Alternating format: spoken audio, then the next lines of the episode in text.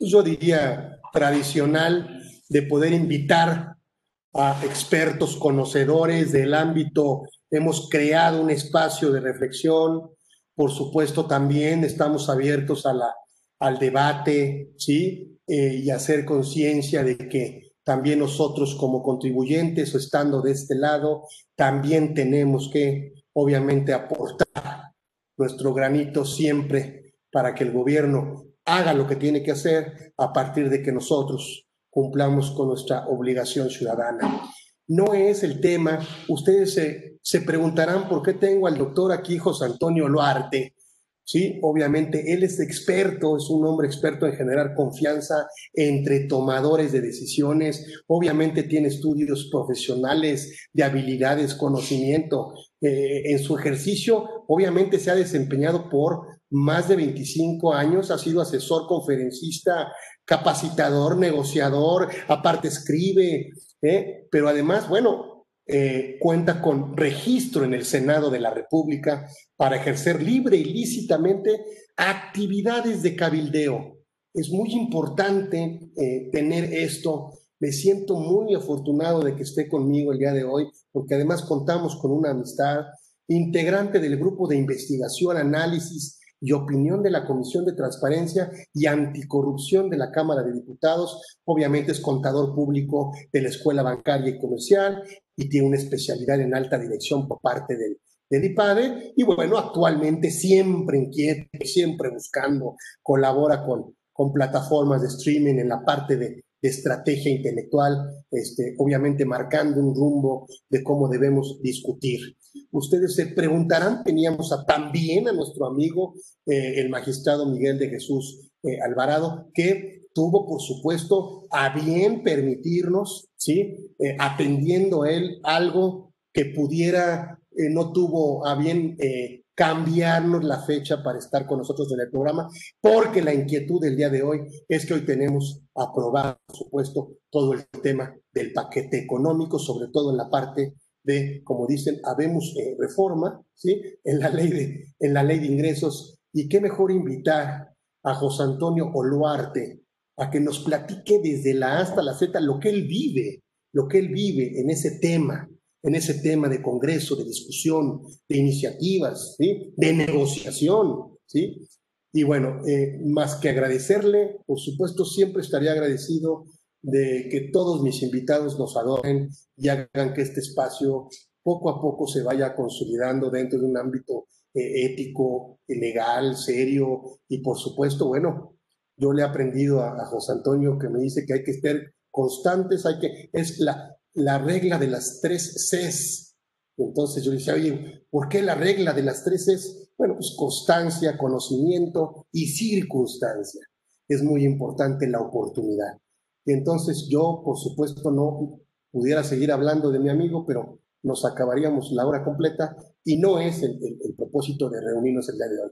Lo cual, bueno, vamos a, vamos a, a, darle la palabra, ¿sí? Para que nos explique muy oportunamente, muy circunstancialmente, el paquete que se acaba de aprobar el día de hoy, obviamente general, ¿sí? Y que seguramente, bueno, pasará a la Cámara Revisora y eso es lo que, mi querido José Antonio, yo quisiera aprovechar su presencia para que nos platique. Entonces, por favor, amigo, platícanos, por favor, estamos ansiosos. Pues muchísimas gracias, mi querido. Eh, híjole, cuando estoy así contigo me pongo nervioso, no sé si decirte mi rey o rockstar de los impuestos. van a decir, oye, este cuate, ¿qué le pasa? Está enamorado de él. Cuando yo crecí, pues crecí con tu papá y cada que te veo, pues me acuerdo muchísimo de tu papá. Entonces, es inevitable poder decirte, ¡sangre! Qué gusto estar aquí. Pues mira, yo te agradezco mucho esta oportunidad porque hace rato que platicábamos, yo te decía, yo tengo, muy, tengo la fortuna de estar haciendo actividades de cabildeo, tanto en el Senado de la República como en la Cámara de Diputados. Y ahorita estoy, digamos que en el doceavo paquete económico que me ha tocado participar como, como cabildero. Y, hoy me siento muy contento, me siento muy contento porque después de 10 años veo ya los resultados de la participación ciudadana. Yo, yo sé que están esperando las cuestiones técnicas, qué se aprobó, qué se dejó de aprobar, Pero la verdad es que hay expertos como tú y, los, tus, y tus seguidores y los que tienes en tus grupos, esos sí son los verdaderos expertos fiscales. Ellos podrán explicarte. A mí lo que me gustaría es centrarme en que los conocedores de impuestos tienen que ayudar a transformar a este país con sus conocimientos y con sus habilidades. Yo estoy muy contento porque, pese a que no sé, pese a que sé que muchos ahorita estamos, están esperando esta reforma hubiese tenido los cambios trascendentales para desarrollar, el, para desarrollar la economía del país o que hubiese tenido las, las reformas jurídicas para darle certeza a los contribuyentes, lo cierto es que por primera vez, siete de las, de las modificaciones pequeñas o grandes que se hicieron a todo este paquete vienen de la sociedad civil, vienen del Parlamento abierto. Es el segundo año que se hace un ejercicio donde ciudadanos y legisladores empiezan a dialogar, empiezan a acercarse y empiezan a decir, creo que debemos de hacer esto, creo que debemos hacer el otro. Y es un ejercicio que tampoco lo hemos aprendido, no estamos acostumbrados a dialogar, a construir consensos, tanto sociedad como, como, como legisladores o como gobernantes y gobernados. Siete de estas, siete, fueron 15, 15 modificaciones las que hizo la, la Comisión de, de, Hacienda en la Cámara de Diputados al paquete que vio el, el presupuesto y siete, siete, siete pasaron producto de los estudiosos de la contaduría, de la academia, de la parte fiscal, de los abogados, de los despachos independientes, de las plataformas, de la gente que escribe, de la gente que da cursos. Y eso es un ejercicio inédito, porque por primera vez la sociedad incide en cambios y así se empieza. Entonces yo te diría decir que te felicito por esta apertura, porque no me das a mí el espacio para que yo pueda platicar, le das el espacio a la ciudadanía para que se pueda incorporar en este ejercicio democrático de construir las leyes que el país necesita. Que aprobó un paquete económico con el consenso, con la participación ciudadana. Yo quisiera con ese comentario empezar, querido Carlos. Por favor, José Antonio, a ver, un poquito aterrizado para los, no solo los expertos, sino los de pie. ¿Cuál fue el resultado de este ejercicio legislativo? Mira, eh, eh, como, como, todos ya como todos estos momentos sabemos, ya está aprobado y el 8 de septiembre, por procedimiento, se envía al Ejecutivo, perdón, el Ejecutivo envía al, Congreso de la Unión su propuesta económica, el 8 de septiembre. Y ahí tenemos nosotros, creo que te estoy perdiendo, o ya no me veo ahí.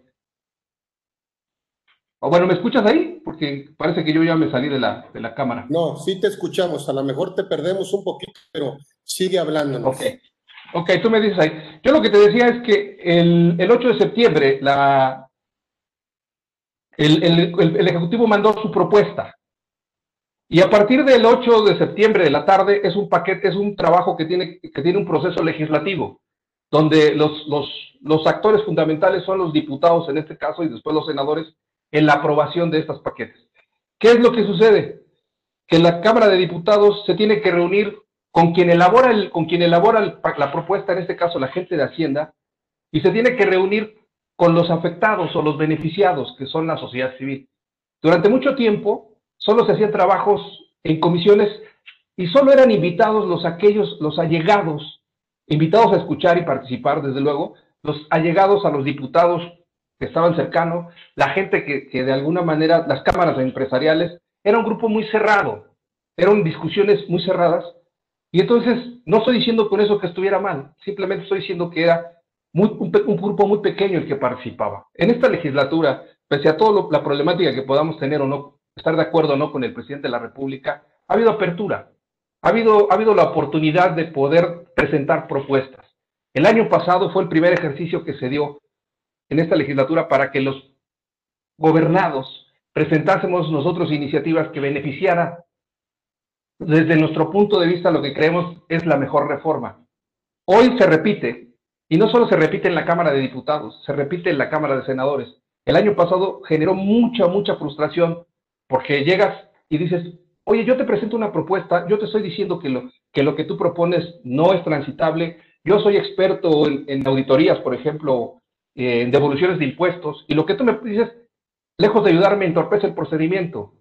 Eh, yo soy experto en planeaciones fiscales en el buen sentido de la, de la planeación y lo que tú me dices entorpece el desarrollo económico. Y entonces cuando tú le dices eso al legislador y no te hace caso, te genera una frustración. porque dices, oye, ¿por qué no me hace caso el legislador si yo sí sé? Y entonces uno que está, uno que vive estas discusiones se pregunta y dice, ¿y por qué te acercas apenas ahorita? ¿Por qué te acercas al cuarto para las 12 a tratar de negociar si los presupuestos se construyen cada año? Si tú ya conoces año con año lo que está, lo que está sucediendo, ¿por qué no te acercas? Hoy, te repito, esa discusión que se acaba de aprobar, siete modificaciones fueron producto de la sociedad. Y te voy a decir las dos trascendentales que me parece que me parece fundamental. En un ambiente en el que estamos ahorita de desconfianza entre gobernados y gobernantes, donde se siente una presión, donde se siente miedo, donde hay un ambiente incluso de terrorismo fiscal por algunas partes, el hecho de que la sociedad civil organizada haya articulado un discurso sobre, oye, si vas a permitírmela, si quieres revisarme, porque es tu facultad hacerlo, y me vas a decir que tienes que revisarme, que tienes que fotografiarme, que tienes que ejercer una actividad, cuando menos no seas tan agresivo. ese, discurso se unificó en todas las personas y se logró no una reforma de fondo, pero sí una reforma de forma. Cuando menos empezaron a buscar claridad en las definiciones. Se dice, oye, si me vas a, si me vas a fotografiar, si me vas a, a grabar, si me vas a videograbar, pues es cierto que ya lo estamos haciendo, pero también es cierto que puedes caer en un abuso. Estas discusiones llevaron a que hoy estemos contemplando ya la posibilidad de que solo se permita la grabación, los videos, el miedo que sentíamos, de alguna manera topado al hecho de decir, Sí, pero siempre y cuando cumpla reglas de seguridad, reglas de confianza, discrecionalidad y que seas encriptado. Sí, pero tienes que ser muy preciso al decir que solamente es información relacionada a archivos electrónicos. Sí, pero tienes que aclararme que solamente es para las personas que están designadas. Sí, pero tienes que hacerlo. Este ejemplo que te estoy poniendo, que era una de las, de las grandes preocupaciones de la sociedad, se logró hacer gracias al discurso articulado de los participantes, de este, de este cabildeo ciudadano, de este parlamento abierto, donde si bien es cierto la reforma no alcanzó lo que queríamos en este, en este caso en particular, se logró esa modificación. Y esto para mí representa un éxito, yo que me dedico a las actividades del cabildeo, porque por primera vez obliga, la ciudadanía obliga a los legisladores a sentarse, a sentarse a poder modificar, a sentarse a hacer las cosas. Te pongo ese ejemplo. Te pongo el otro ejemplo que, ha causado, ustedes que son especialistas en la materia y que han hablado mucho de la de la de este artículo 5 del Código Fiscal de la Federación, que es la cláusula antilusión. El procurador fiscal de la Federación ha dicho se acabó la fiesta. Y él ha dicho, a mí no me importa o no es necesario, no quiero usar un lenguaje agresivo, no es necesario que yo tenga que especificar que, que aquel que yo considere que está abusando de, una planeación y que no forma parte de su razón de negocios y que está atentando contra el fisco, a mí no me, a mí no me limita a ejercer mis actividades, mis facultades para ejercer la acción penal. Pues tú, yo te he escuchado a ti decir, al final de cuentas, que, que, este, que eso es un abuso, en el buen sentido, o que no, es, que no es legalmente correcto. El procurador también ha dicho, oye, este, pues yo tengo facultades hay que precisar. Entre, este, entre estas definiciones de unos que dicen, sí se puede, no me importa que aparezca en la ley, o que una ley supletoria no sustituya a la, a la original, hoy se logró que cuando menos el, el propio cuerpo y la, la propia Procuraduría Fiscal de la Federación que participó en estas negociaciones dijera, no es necesario aclarar para mandar un mensaje de miedo, de terrorismo, de lo que ustedes gusten, no es necesario decir que la reforma va en el índole, en el índole, en el índole, perdón, en el índole penal, sino en el índole, en el límite administrativo.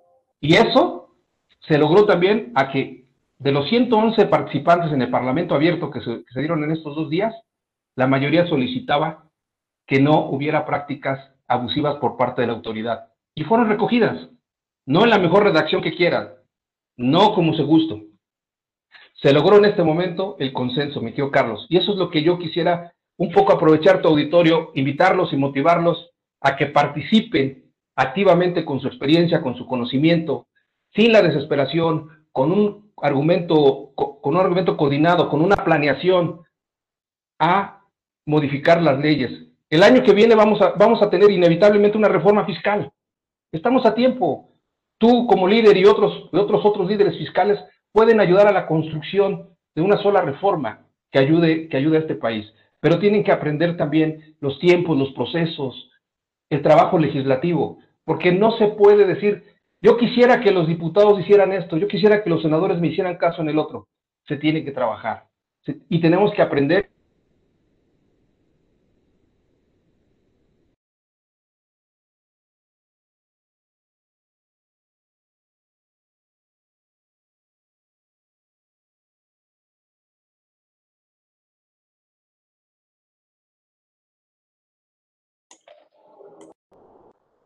¿Te perdimos, José Antonio?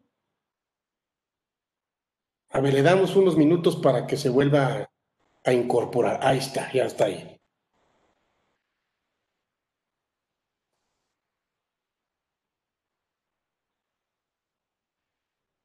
Pero bueno, parece que me había salido, ¿no? Adelante, adelante, José Antonio, nos platicabas. Sí, perdón, es que algo sucedió aquí con, nos están hackeando. No, yo decía esto, querido Carlos, me gustaría ir un rebote contigo, tú como especialista, me gustaría, ¿qué opinas de este entusiasmo que tengo? A lo mejor está desbordado y no es, y no es este, eh, lo estoy viendo con una visión pasional porque voy saliendo de la Cámara de Diputados hace un par de horas, ¿no? Y todavía no he dormido y a lo mejor me está ganando la pasión o la idea de ser un buen mexicano. Mira, yo veo, yo veo dos preocupaciones de los contribuyentes. Eh, yo diría que varios conceptos importantes que hemos vivido, sufrido, eh, nos hemos agotado con este tema de lo que hemos vivido. El tema de la materialidad, por ejemplo, de las operaciones, en donde no existe una definición eh, en la ley que me parece que debería de haber por lo menos una lista y no dejarle tan abierto al contribuyente para cumplir con elementos de materialidad. Y hoy tenemos otro concepto que el, que, el, contribuyente o el empresario tiene que saber, es decir, tiene que tener para efectos de, es decir, primero, la parte de la materialidad. Eso parte de una eh, eh, inclusión o forma parte del concepto de contabilidad que tenemos en el artículo 33 del reglamento de Código Fiscal de la Federación, pero aún sin de definición. Entonces, cuando nos encontramos con que la autoridad te pide al contribuyente que materialices la operación, que materialices el acto jurídico, va a acabar en litigio. O sea, es demasiado amplio. Y cuando nos damos cuenta que las empresas no tienen un control interno, en donde demuestren, ¿sí? Que obviamente no existe inexistencia para efectos fiscales, sino que parte de una realidad operativa y que conocemos los contadores como control interno. Si no pasa esa realidad internamente y no suceden las cosas y no está documentado dentro de un proceso de control interno de las empresas, va a acabar en un litigio fiscal, porque la autoridad se va a sentir desatendida. Y entonces, cuando el contribuyente le piden que materialice, pues no sabe cómo, porque no tiene internamente todos los elementos de soporte, evidencia y de sustancia, que por supuesto que ahora tenemos que tener en esta norma general anti-elusión, que este famoso 5A, que siempre se quiso incorporar, ¿te acuerdas? Tenía años que se discutía y que por lo que tú quieras no se aprobaba.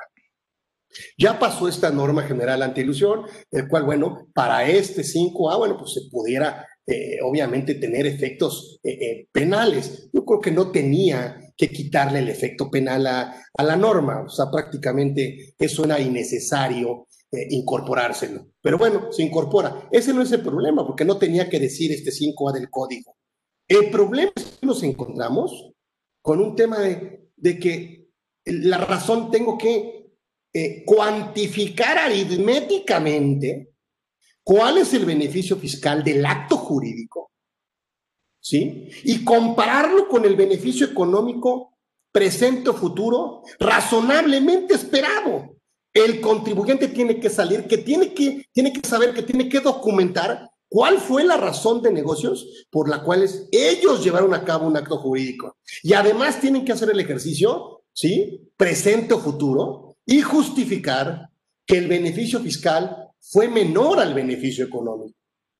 Y ese tema de carga de la prueba que tenemos a partir de 2020, bueno, pues obviamente, entonces hoy el contribuyente tiene que estar muy preparado para materializar, ¿sí? El tema de la materialidad, el tema de la razonabilidad, el tema de la deducibilidad.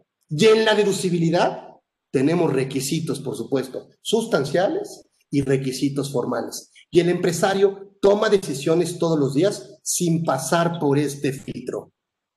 Eso es lo que me preocupa, querido José Antonio, que el empresario sigue haciendo lo mismo, ¿sí? Y no se está portando mal, no está adquiriendo un comprobante fiscal.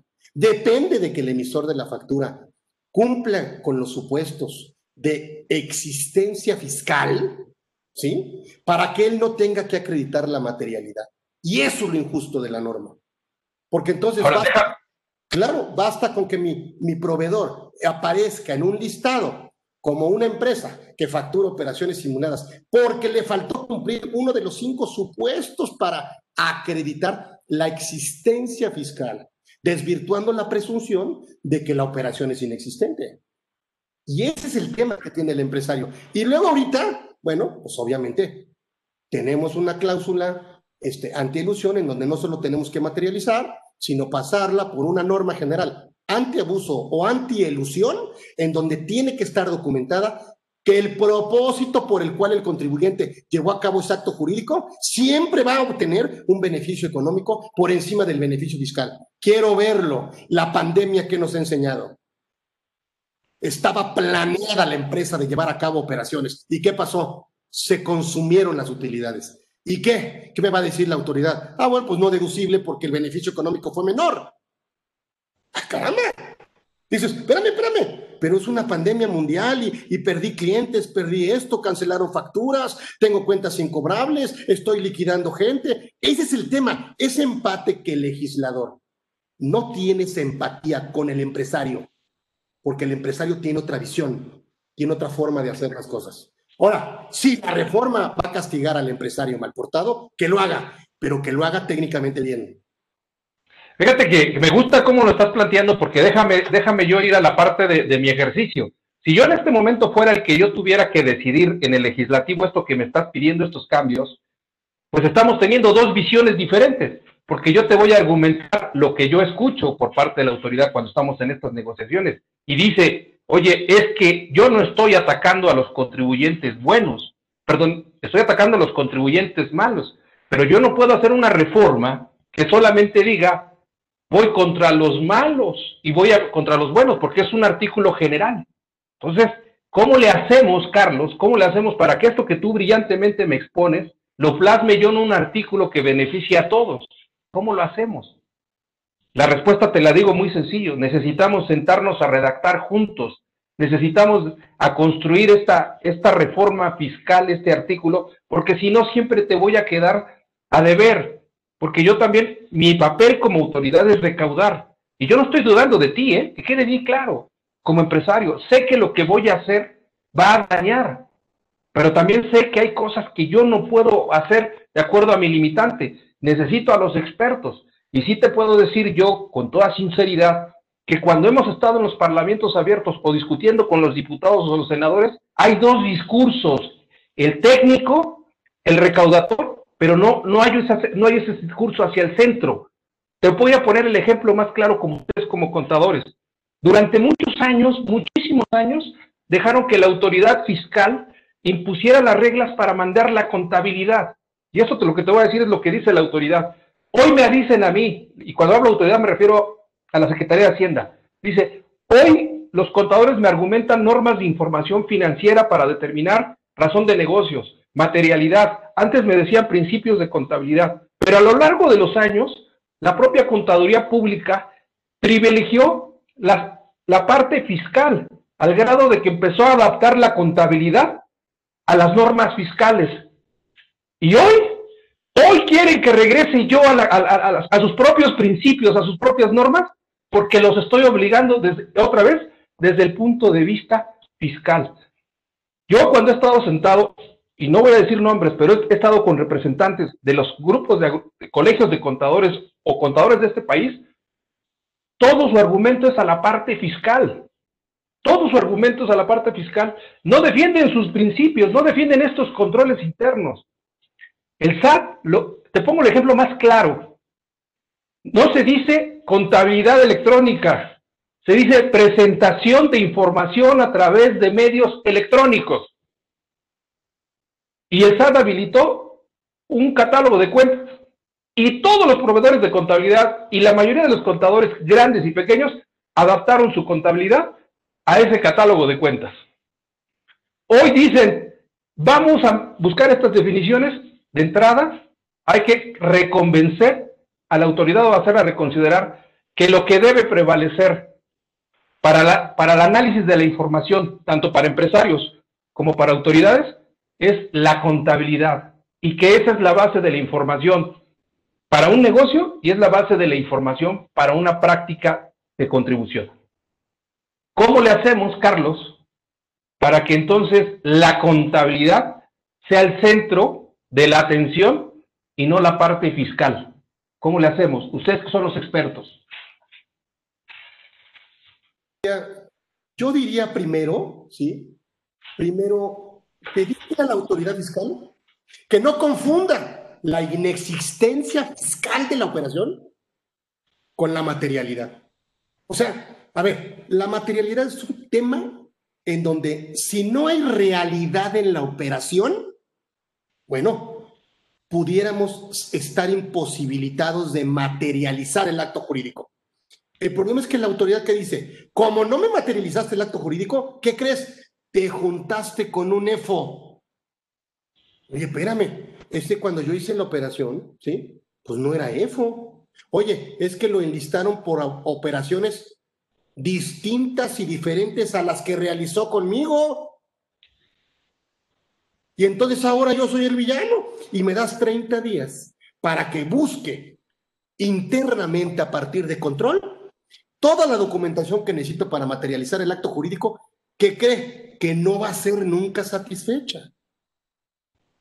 Y entonces, ¿qué va a pasar si no cumplo con este principio de materialidad o de razonabilidad? Si la autoridad no le entiende y me confunde el tema de inexistencia fiscal contra materialidad, y hoy tenemos además que pasar por un filtro, ¿sí? De eh, norma general antiabuso, antielusión. O sea que tengo que documentar permanentemente las decisiones de la empresa en donde siempre haya un, un número negro por arriba del número fiscal. Y ese tema, ¿cuántas decisiones no toma el empresario solamente para buscar una rentabilidad fiscal? Y ahora lo que me dice esta norma general antiabuso es que tiene que pasar por esta norma y por una fórmula aritmética en donde yo tengo que demostrar a la autoridad para desvirtuar esta presunción que yo la decisión que yo tomé en su momento no era para tener un beneficio fiscal, sino era para tener un beneficio económico. ¿Está bien?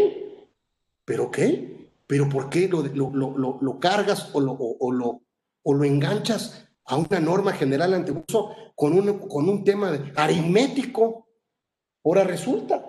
que entonces las empresas tienen que estar, ¿qué? conscientes de que tienen que cumplir elementos materiales, elementos de razón de negocios, requisitos de deducibilidad, tanto de forma como de sustancia. Y ese tema que es muy costoso administrar, ese cumplimiento fiscal, bueno, podría evitármelo si la autoridad solamente se va por los malos y deja a los buenos. ¿Sabes cuál es el problema? Que el, gobierno está en el negocio de las facturas. Y eso es lo que nos molesta a los contribuyentes honestos. Eso es lo que nos molesta. Y ahora esta reforma, bueno, pues por supuesto, no solo deja de, contemplar el tema, ¿sí? El tema de, de la, el tema de la, de la eh, razón de negocio, sino que además, bueno, antes te decía, yo creo que era irrelevante que te lo dijera, dice, bueno, no tendrá efectos penales, solamente, ¿sí? tendrá un efecto fiscal. Bueno, pues a partir de este año, pues tendrá efecto fiscal y no tenía que decir que tenía efecto penal. Pues la autoridad puede, puede querellarse.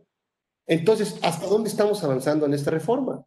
Ese es el tema. Y tú que estás adentro discutiendo, bueno, pues, pues si le vamos a entrar todos, bueno, pues le entramos todos.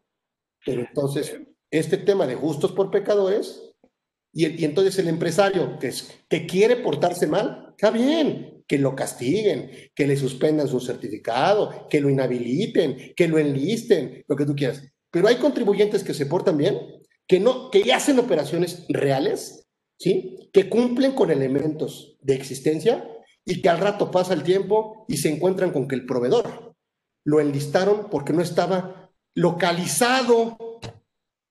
Y entonces ahora yo tengo 30 días para materializar una operación que yo desde su inicio hice correctamente. Ese es el tema que me molesta.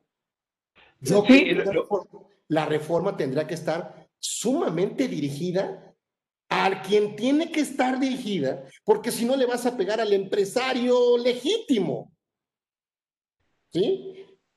Y entonces la reforma lo que va a hacer, lo que va a hacer esta reforma es, pues quitarle, quitarle el deseo. Pues yo para qué? Y eso es, ya me callo yo para que tú me, ilustres y perdón la, la, intensidad, pero, pero... No, no, no, no pero a mí me molesta porque yo vivo con los clientes legítimos esa preocupación, que por más bueno que seas, tiene que parecer que haces el bien. Ese es el problema. Ese es el problema en materia fiscal, que no basta. Fíjate, mi papá me decía una cosa y luego me la confirmó mi socio, José Ramos Saucedo. No basta ser bueno en la vida, hay que hacer el bien. Mira, yo, yo quisiera ahorita poner un, poco de, antecedente porque e, es importante dar el contexto que de, esta, de, esta legislatura donde estamos, porque esta, este paquete económico ha sido aprobado por, por primera vez por una filosofía, no, no, no, no, no, por, no, no, por, no por una por un proyecto filosófico, porque al final de cuentas este, la, la cuarta transformación, o como se ha autodenominado, son luchadores sociales, gente de bien, gente que tiene. Entonces, estas discusiones que nos tocó vivir en este, en este, en este paquete económico es cómo convences a alguien que tiene ese proyecto de vida social donde está, está, no está en concordancia con una realidad. ¿Cómo lo convences? Porque eso, eso yo, te, yo te doy toda la razón, pero al final yo no soy el que opino.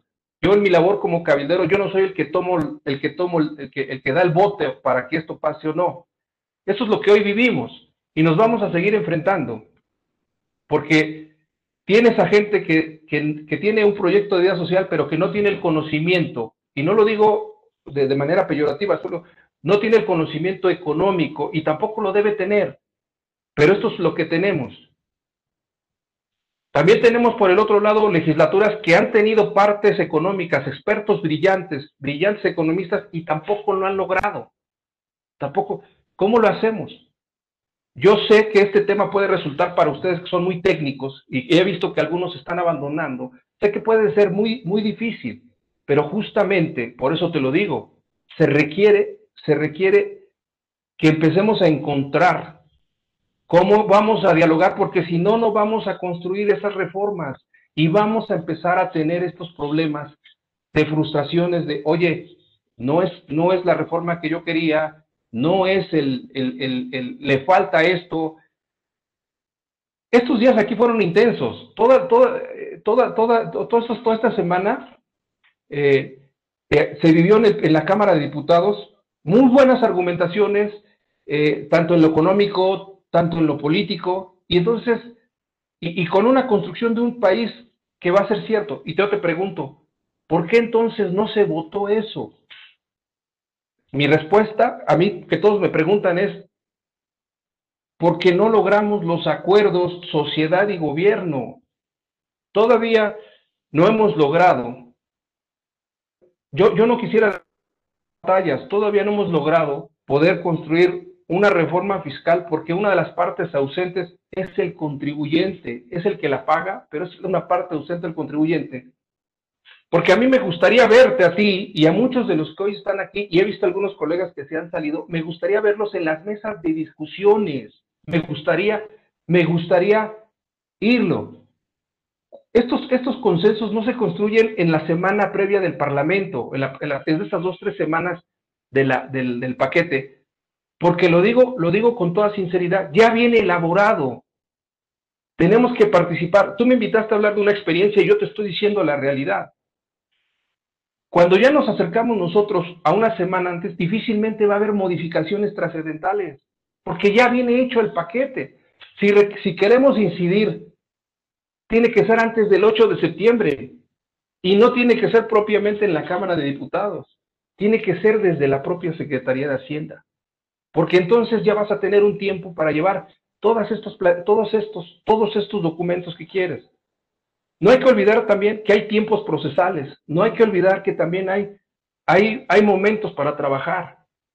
Este caso, por ejemplo, muy particular, la reforma ya, ya en el proceso legislativo se llevó a cabo apenas el lunes y se terminó en dos días la reforma. El año pasado, cuando menos se había analizado una semana, hoy se llevaron dos días. no vamos a poder lograr esas, humanamente no vamos a poder lograr esas modificaciones.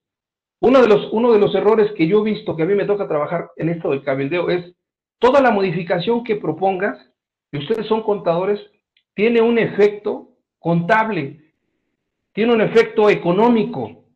Cuando se va a discutir el paquete económico, se discute la reforma, sí, pero atrás de la reforma tiene un impacto económico, o mayor recaudación o menor, o menor recaudación. Perdón, o mayor recaudación o menor recaudación. Implica ajustes.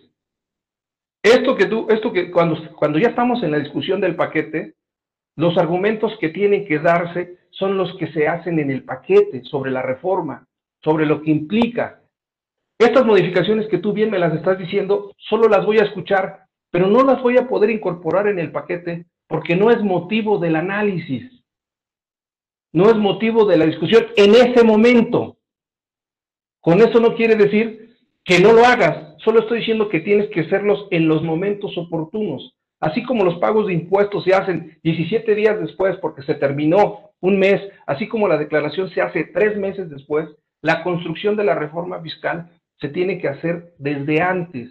Las peticiones, los trabajos, todos estos esfuerzos tienen que hacer. A mí me encantaría poder decirles abiertamente, oye, este, todos los comentarios que están diciendo son válidos, las respuestas existen, sí. Lo que no se ha hecho es el trabajo, lo que nosotros llamamos trabajo de negociación, trabajo de cabildeo, porque los diputados, los senadores no deben conocer las leyes, ellos no están para conocer las leyes, ellos están para aprobarlas. Para eso existe todo un organismo, un organismo que los provee de información y dentro de ese organismo está la sociedad. Y sí te lo puedo decir como cabildero profesional, la sociedad en su conjunto está ausente. Empieza ahorita a participar. Yo empecé con esta narrativa. Estoy muy contento porque estas pequeñas modificaciones que se hicieron fueron producto de esta sociedad, de esta sociedad que empezó a pedir, que empezó a exigir, que empezó a trabajar. Yo no quiero con esto desanimarlos y decirles, oye, este, eh, no, no, no, no, no están sus comentarios, solo los estoy invitando a que ahora construyamos los expertos conjuntamente con, con sus diputados, con sus senadores, empecemos a construir la reforma del siguiente año. Mi experiencia, mi experiencia es, se acercan como sociedad tres días antes, una semana antes, no se puede lograr los cambios, se los digo con toda sinceridad. ¿Qué se tiene que hacer?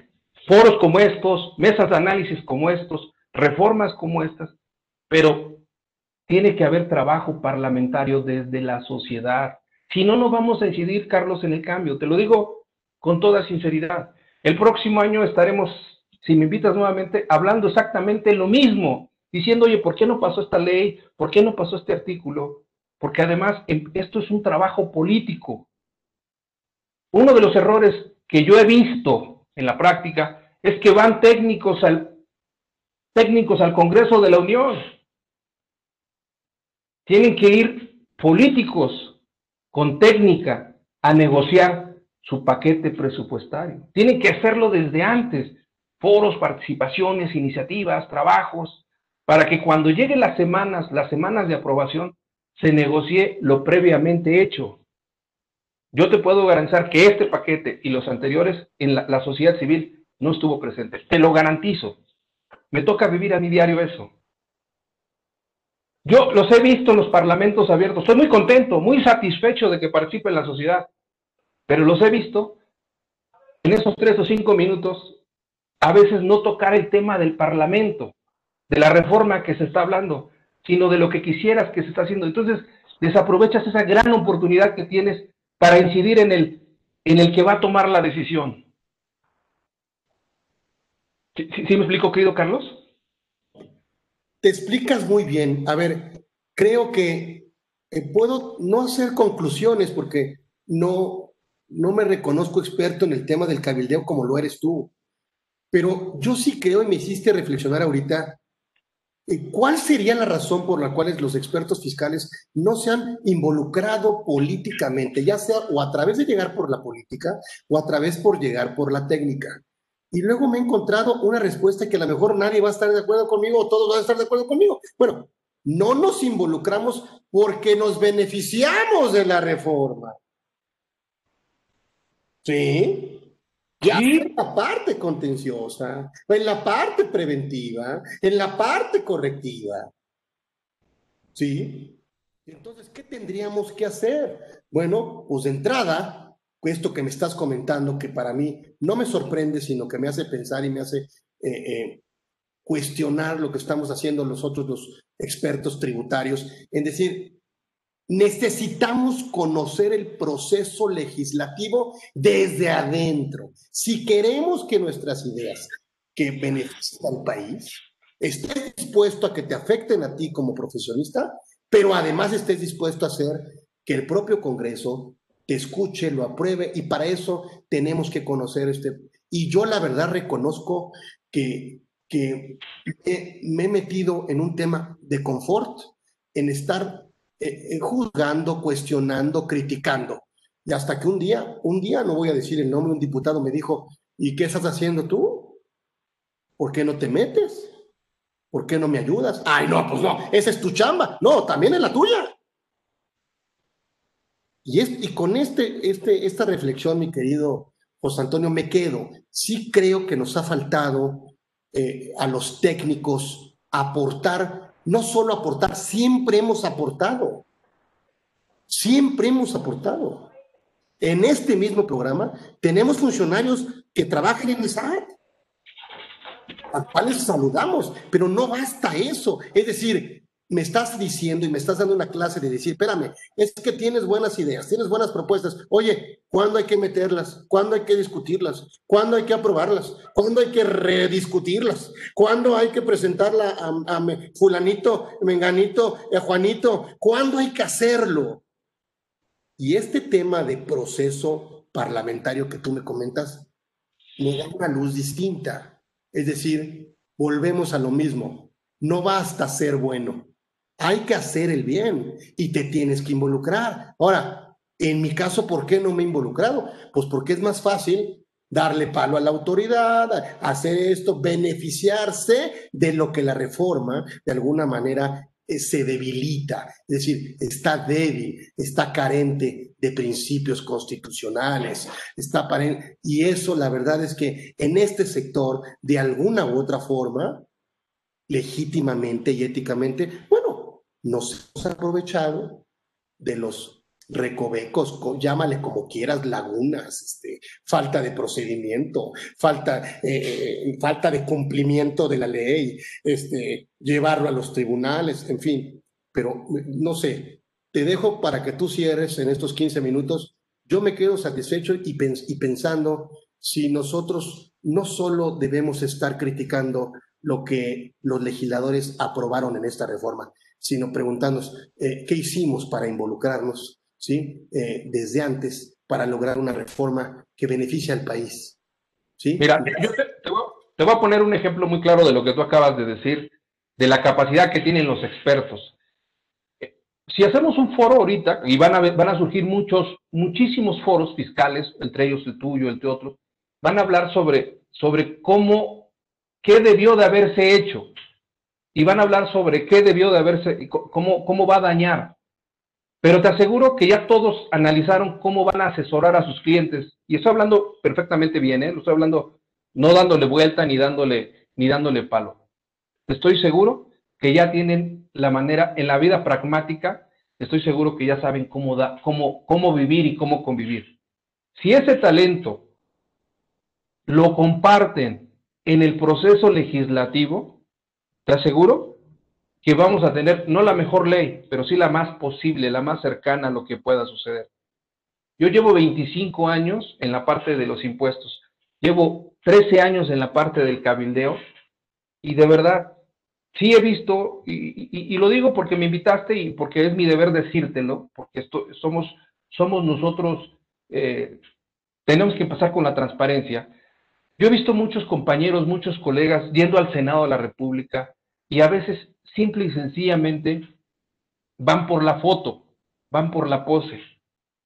Y no lo estoy criticando, que quede bien claro, solo estoy diciendo que esas grandes oportunidades que tienen de incidir no la, no la, no la aprovechan, no la catafixian. Perdón, la catafixian por eso. Yo, yo con esto que te estoy diciendo es, yo los invito, yo te invito a ti y a tu audiencia, porque sé que la tienes, a que empiecen a construir participando. Así como ustedes, ustedes asesoran, porque son los expertos y los buscan para un tema de litigio, para un tema de planeación, yo lo que te digo a ti es, asesórense ustedes en temas parlamentarios, participen, aprendan. No estoy diciendo que tengan que ser políticos, no estoy diciendo que ingresen, solo estoy diciendo que necesitamos ir, para modificar necesitan conocerlo, pero necesitan conocer desde el diputado local, desde el senador, necesitan involucrarse con ellos. ¿Por qué? Tenemos una gran oportunidad para el siguiente año. El siguiente año hay reelección por primera vez en este país. Y hay diputados que, que hacen buen trabajo. Hay senadores que hacen buen diputado. Hay ciudadanos. Te voy a poner un ejemplo que lo vas a poder replicar de lo que es cuando se coordina. Cuando se coordina la sociedad, cuando se coordinan los técnicos, cuando se coordina un buen trabajo. Tú tienes dentro de tu grupo a GBA Capacitadores, Andrés. Tienes a, Pérez Góngora, a Casarín, tienes a la maestra Patricia López, gente cercana a ti que ha participado. Hace unos días participamos en un foro para la Prodecon, recordarás, cuando la terna del, presidente que no estuvimos de acuerdo. Se hizo el foro, participamos. Luego por ahí Pérez Góngora presentó un amparo. Luis Casarín presentó un amparo para la terna. Luego a mí me invitaron como cabildero para estar en el Senado junto con eso.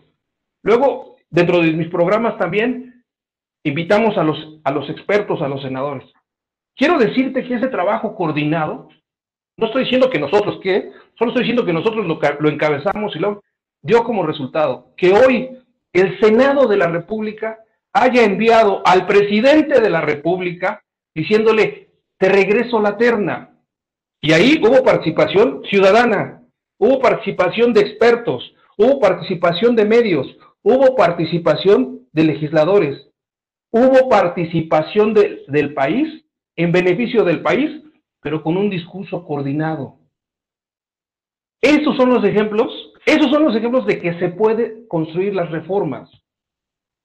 No podemos nosotros hacer todas las reformas que quisiéramos. También tenemos que aprender que de 10 reformas tenemos que nosotros decir, va la 1, va la 2, va la 3.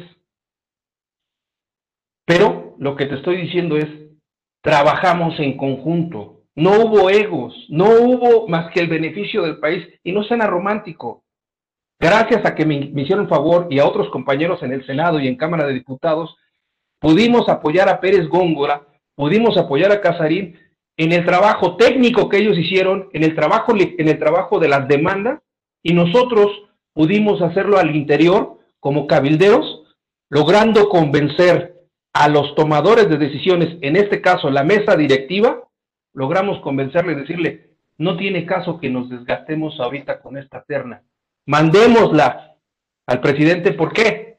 Porque vamos a pelearnos ahorita con el sistema, con la, con la Suprema Corte de la Justicia. Tenemos muchos problemas. Vamos a entrar a una reforma fiscal. Quitemos, quitémosle presión a la olla, saquemos el tema Prodecon ahorita y mandémosla de voz. Y nos aceptaron. Aprovechamos la coyuntura, aprovechamos el momento, aprovechamos los tiempos, aprovechamos la parte legislativa, querido Carlos. Yo solo te invitaría a que esos trabajos porque tú eres un líder y no te estoy hablando de choro. Tú eres un líder de opinión, te sigue la gente. Trabajemos en sociedad, trabajemos conjunto. La sociedad, he visto comentarios, lo digo muy respetuosamente a todos los que me están diciendo, les agradezco que me escuchen, que me critiquen. Yo lo único que puedo decirles es, los invito a participar en la, en la construcción de la política fiscal de ese país. Pero no se puede lograr si no te involucras en el proceso legislativo. Así como son ustedes buenos para hacer una planeación, para hacer una devolución, para hacer un litigio, porque se han metido a las entrañas de eso, deben, que, deben de entender que hay que participar. Cuando alguien de ustedes tiene la oportunidad de que son llamados a Cámara de Diputados o a Cámara de Senadores a dar una opinión, no lo hagan a título personal, porque siempre van representando una institución, una empresa, una, háganlo a título de eso. Hagan un lado su ego, hagan un lado su protagonismo. Prepárense, porque a muchos de tus audiencias los invitan porque son expertos, se les reconoce, les dicen, oye, va a haber un tema de materialidad, háblale a Carlos Orozco, que es, sí, pero tu lenguaje para esos cinco minutos no debe ser el técnico, debe ser tu audiencia al que tienes que convencer es a ese cinco, a esos cuatro diputados, a esos seis diputados, a ese diputado, a ese senador, que es el que tiene la decisión. A ese grupo de asesores que tiene para que puedas incidir. Así como hay asesores fiscales, hay asesores parlamentarios. Yo me siento muy honrado contigo y esto que te estoy diciendo, Carlos, no te lo dije de ahorita, te lo vengo diciendo de hace muchos años. Necesitamos como sociedad aprovechar el talento de todos, de todos. Hoy, sí te puedo decir que hoy la sociedad mexicana ganó. Ganó porque siete de las reformas que hoy entraron se las deben a ese Parlamento abierto, a 111 personas que estuvieron ahí. Eso es inédito. ¿No me creen? Vayan a la Gaceta Parlamentaria, ahí van a ver las 111 ponencias que pusieron ahí. Gente que se, que se tomó el tiempo de estar siete horas sentado para participar tres minutos.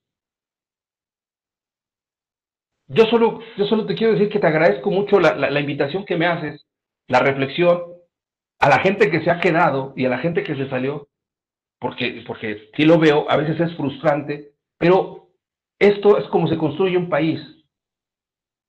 El siguiente año viene una reforma fiscal inevitable inevitable. La, colcha ya está chica, ya encogió.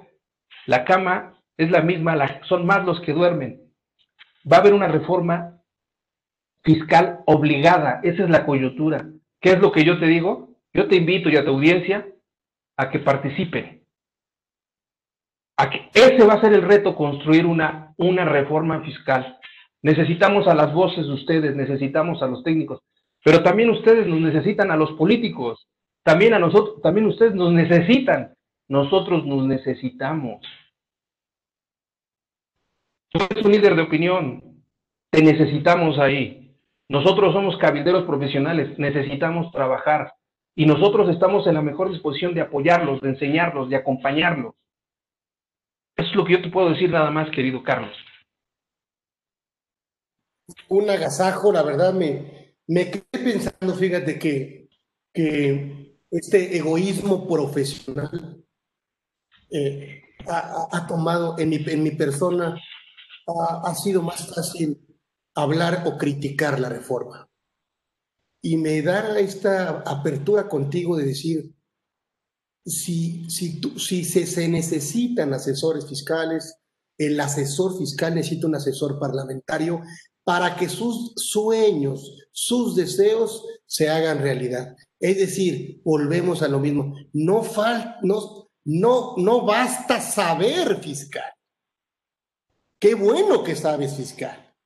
Pero si sabes fiscal y no sabes del proceso parlamentario y no te involucras ¿sí? en ese trabajo coordinado, en ese trabajo, y entonces, ¿de qué sirve ¿De qué sirve? Sirve mucho para un tema de este lado de la moneda donde nosotros nos encontramos, en la parte del contribuyente. Pero si nosotros queremos cambiar las leyes fiscales, en beneficio del contribuyente, tenemos mucho de lo que tú me estás diciendo, quitarnos la gorra de experto fiscal y pedir ayuda al experto parlamentario, al experto de, este tema, donde él es el único que me puede ayudar a que en lugar de estar criticando lo que se aprobó, se apruebe lo que nosotros propusimos en su momento. Y para eso tienes que saber este proceso legislativo. Un agasajo, José Antonio, aprendió y déjame, nada más, déjame terminar, déjame nada más a puntualizar algo para ahorita que, que, que me das la oportunidad de abrirnos. Algo en donde sí pueden ayudar ustedes ahorita muchísimo, muchísimo, y lo, hacen, lo pueden hacer desde ahorita inmediato, es cambiar el discurso, porque el año que viene vamos a entrar a un tema de desconfianza, un tema de presión. No hay lana y la autoridad necesita cobrar. Si nosotros generamos ese ambiente también, una cosa es que la autoridad tenga la necesidad de cobrar y otra cosa es que nosotros nos confrontemos con ellos. Hoy, la neta es que hay un discurso de unos contra otros. Eso lo pueden hacer tú en este momento, lo pueden hacer los que nos están escuchando. Yo no estoy diciendo que rindan pleitesío ni que claudiquen, pero no podemos continuar con ese discurso de encono, de tú eres mal. Al final de cuentas, los señores de Hacienda no dejan de ser seres humanos como tú y yo, mexicanos que también creen en el país y que están haciendo su chamba. No saben hacerla quizás. Nosotros sí sabemos. Tenemos que enseñarlos. Tampoco nosotros sabemos contribuir. Ellos nos enseñan. Neta, no es romántico, porque eso al final de cuentas, yo que estoy en la parte legislativa, podemos hablar todos los procesos que quieras, Carlos, pero al final estamos negociando personas con personas. Estamos buscando beneficios para personas. Atrás de toda la diferencia, atrás de todos, es una persona que está convenciendo a la otra. Solo yo los invito a que este discurso de encono lo cambien. Hay que criticarla, sí, pero también hay que apoyarla. Porque tiene, lo algo, tiene lo, algo bueno esta reforma. Y lo bueno es que los buenos asesores fiscales van a seguir existiendo. Lo malo es que los malos asesores fiscales van a desaparecer y los tranzas van a desaparecer. ¿Qué tiene de bueno para mí esto? Que la contaduría pública se reivindica a través de este proceso, porque tú empezaste hablando de controles internos. Una de las mejores herramientas que vas a tener para la planeación fiscal y que te va a dar tranquilidad y seguridad el próximo año es cumplir con la contabilidad, cumplir con los principios de contabilidad. El buen, regresando a los orígenes, siendo el buen contador público, el, aplicando lo que aprendimos en las aulas, no es choro, Carlos, tú lo sabes. Nos va a dar la tranquilidad de que la planeación fiscal es la correcta y no va a haber responsabilidad penal para las empresas y no va a haber intranquilidad para los empresarios. Yo con eso me despediría, querido Carlos.